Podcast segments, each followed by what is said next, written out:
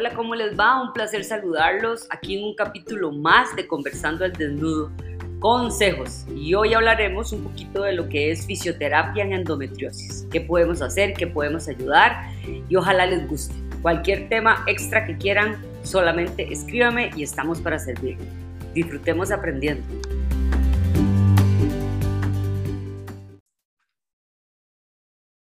Hola, hola, hola, hola, ¿cómo están? ¿Cómo les ha ido? Espero que todo súper bien. Espero que denme un segundito porque estoy haciendo algo mal, así que ya, ya, ya, ya, ya, ya me conecto y todo lo vamos a lograr el día de hoy. Así que vamos a empezar ya casi. Hoy vamos a hablar de un tema súper interesante. Así que ahí estamos. Vamos a empezar a hablar. Hoy eh, quería conversar con ustedes de saludos a la gente de Instagram también, que aquí estamos listos y conectados. Eh, queríamos hablar un poquito de lo que es la endometriosis. Vamos a ver aquí una cosita que quería, estas cosas de las fricciones, ¿verdad? Vamos conectándonos a la gente, vamos diciendo hola a todos y que la vayamos entendiendo todo como lo vamos viendo. Así que un placer y un saludo como martes, de ahora en adelante casi todos los martes, o espero que todos los martes logremos poder hablar de un tema que nos interese. Saludos a todos, si tienen alguna pregunta, me la dejan ahí. Hoy queremos hablar de la endometriosis un poquito, eh, me imagino que algunas personas saben lo que es, otros no tienen la menor idea, pero bueno, la endometriosis es una situación que se presenta. La teoría que más, más, más suena es que las mujeres tenemos una menstruación retrógrada. ¿Qué quiere decir?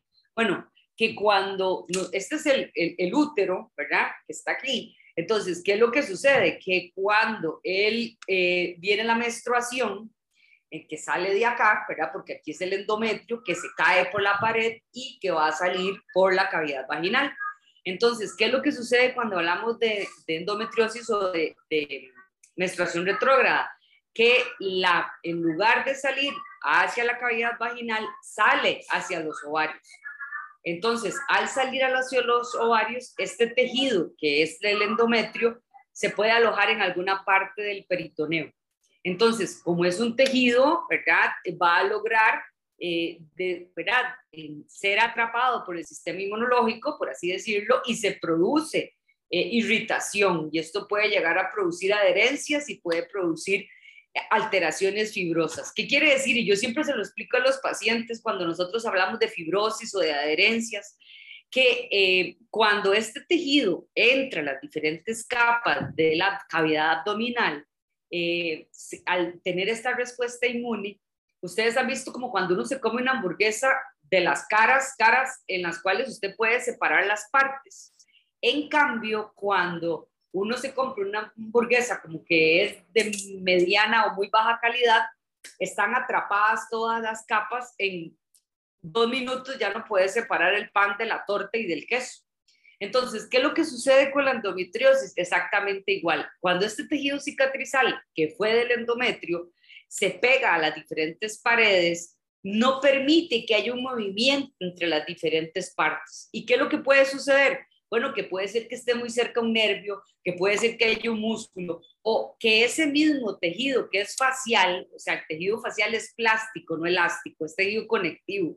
Es ese pellejito blanco que traen los bistec, que le da soporte a las diferentes estructuras. Entonces, ¿qué pasa? De que nosotros nos movemos o nos desplazamos o hacemos un tipo de actividad física y empieza el dolor.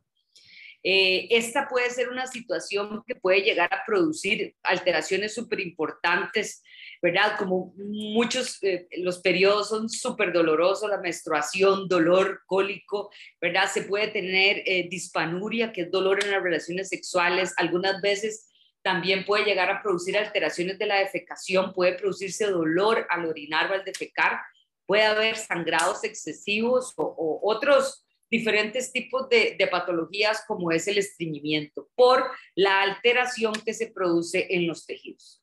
Entonces, definitivamente hay muchas causas, como les digo, la menstruación retrógrada la más conocida.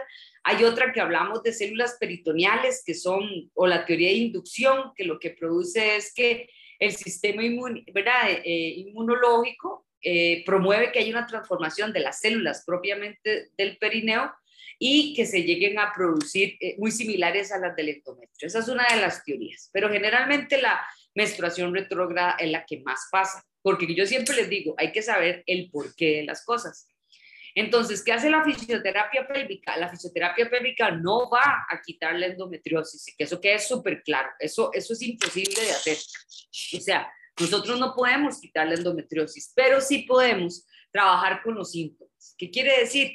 Que, por ejemplo, si tenemos un paciente que llega a tener muchas adherencias, hay mucho dolor, tenemos diferentes técnicas desde la terapia manual, desde lo que son los diferentes cambios de hábitos defecatorios, miccionales, movilización de tejidos, terapia miofacial, además de diferentes alteraciones, eh, perdón, uso de agentes electrofísicos como lo que es la tecarterapia, las oscilaciones profundas, eh, los sistemas superinductivos que nos permiten brindar alivio.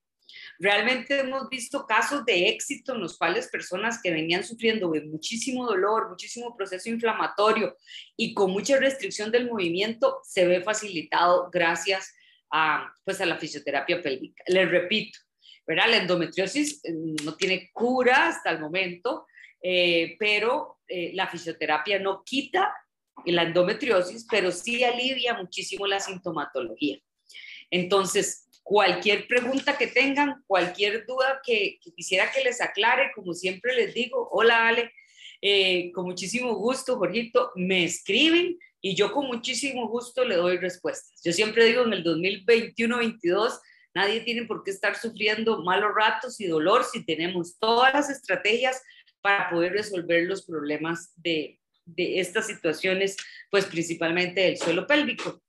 Así que siempre recuerden, el problema es que se produzca una adhesión entre los tejidos, no hay movimiento y al no producir movilización puede haber un músculo, puede haber un nervio atrapado y esto es lo que llega a producir una alteración sensitiva.